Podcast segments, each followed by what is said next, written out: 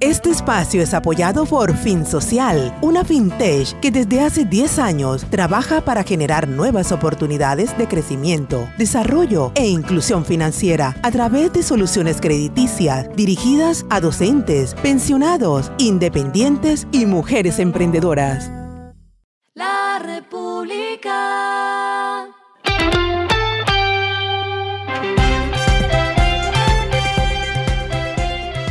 Al final de la jornada, esto es lo que debes saber sobre el comportamiento de los negocios, las finanzas y la economía.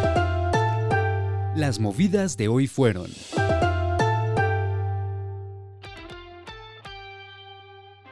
Don Gediondo Sopitas y Parrilla SAS se salva de la liquidación tras lograr un acuerdo a 10 años con las supersociedades en el que el principal compromiso del restaurante será honrar pasivos por más de 14 mil millones de pesos.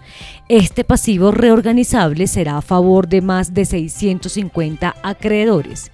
Entre estos se cuentan también trabajadores, entidades fiscales y financieras, proveedores y titulares de crédito. El grupo mexicano Alsea invertirá más de 500 millones de pesos en la instalación de paneles solares en algunas tiendas de Bogotá, Cali, Medellín y Cartagena de las marcas Domino's, Starbucks y Archis.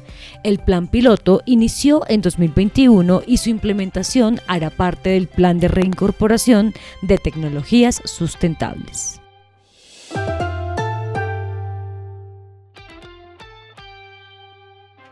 La aplicación Didi Food llegó a las regiones Caribe y Santander, habilitando su portafolio de servicios de delivery de comida.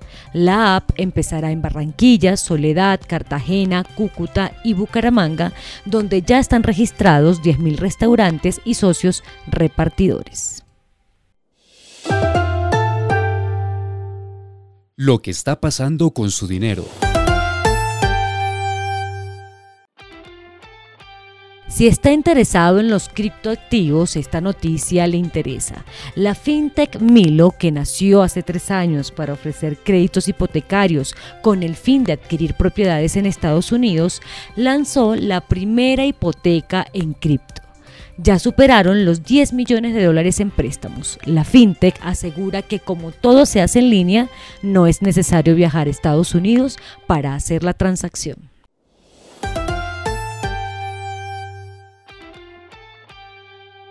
Los indicadores que debe tener en cuenta. El dólar cerró a un precio promedio de 4.420,75 pesos, bajó 24,26 pesos.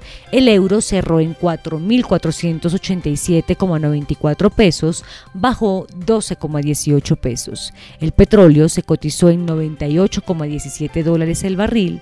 La carga de café se vende a 2.303.000 pesos y en la bolsa se cotiza a 2,80 dólares.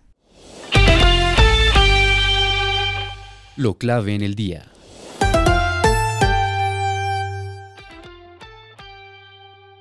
Según los resultados de la encuesta de pulso social que realiza el DANE, los colombianos encuestados manifestaron que su situación económica actual es peor que hace un año. Sin embargo, con respecto al futuro, son más optimistas y aseguran que su expectativa ha mejorado. En junio, 47,6% de los hogares encuestados manifestó que su situación económica actual era o peor o mucho peor que hace un año.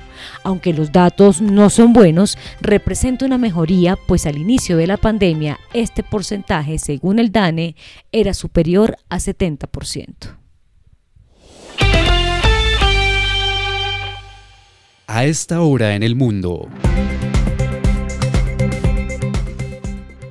Los funcionarios de la Reserva Federal subieron las tasas de interés en 75 puntos básicos por segundo mes consecutivo, en lo que representa el ajuste más agresivo en más de una generación para frenar la creciente inflación de Estados Unidos, pero a su vez arriesgándose a dar un fuerte golpe a la economía con esto, el indicador entonces de las tasas en Estados Unidos llega hasta 2,5%.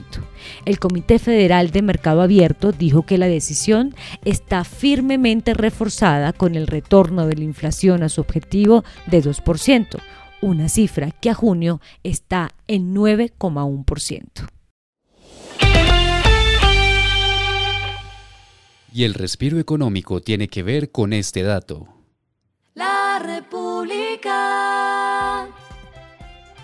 Hablemos de fútbol porque este sábado a las 7 de la noche todos debemos apoyar a la selección femenina, la cual se enfrenta a Brasil para ganar la Copa América.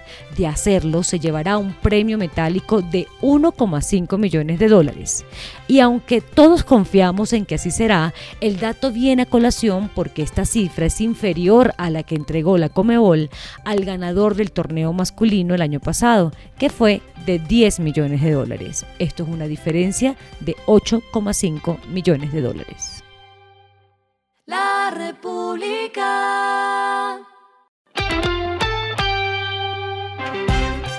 Y finalizamos con el editorial de mañana, una indómita inflación inmune al alza de tasas. El FMI recortó la perspectiva del PIB mundial por tercera vez a medida que suben las tasas para atajar una inflación más indómita que resiste las medidas de la banca central.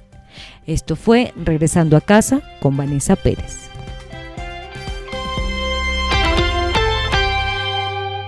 Este espacio fue apoyado por Fin Social, una compañía que aporta a la construcción de país, brindando más oportunidades de inclusión financiera. Con Fin Social, juntos, hoy es posible.